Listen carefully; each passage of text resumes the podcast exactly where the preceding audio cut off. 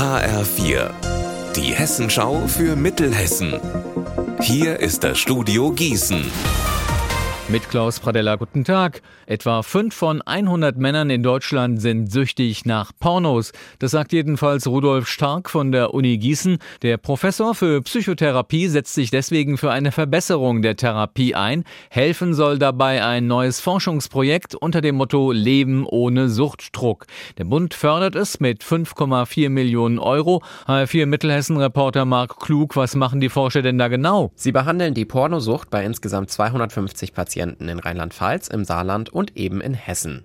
Ziel ist es, eine geeignete Intensivtherapie gegen dieses zwanghafte Sexualverhalten zu entwickeln. Los geht's mit einer sechsmonatigen Therapiephase. Die eine Hälfte der Patienten soll lernen, die Pornonutzung deutlich zu reduzieren. Und die andere Hälfte soll am Ende komplett auf Pornografie verzichten können. Die Variante, die besser funktioniert, die soll dann künftig von den Ärzten in der Praxis angewendet werden.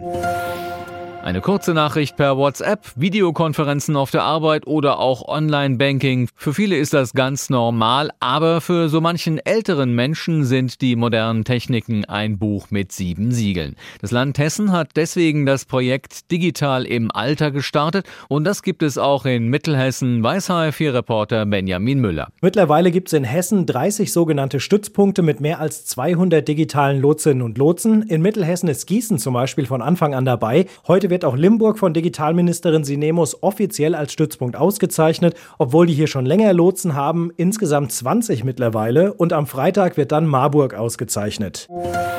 In Bad Nauheim läuft seit gestern wieder das beliebte internationale Neujahrsvarieté der OWAG und nach zwei Jahren Corona-Pause waren die Premierenbesucher wieder richtig begeistert. Mir gefällt besonders die Ästhetik und die ganze Aufmachung. Wunderschön. Wir freuen uns, dass wir hier sein können. Und wir haben auch dieses Mal wirklich einige Sachen gesehen, die wir noch nie gesehen haben. Ich war zum ersten Mal hier und sehr facettenreich. So was Traditionelles, aber ein bisschen was Modernes. Also hat uns sehr gut gefallen. Mehr zum Neujahrsvarieté hier in HR4 aus Mittelhessen in einer Stunde.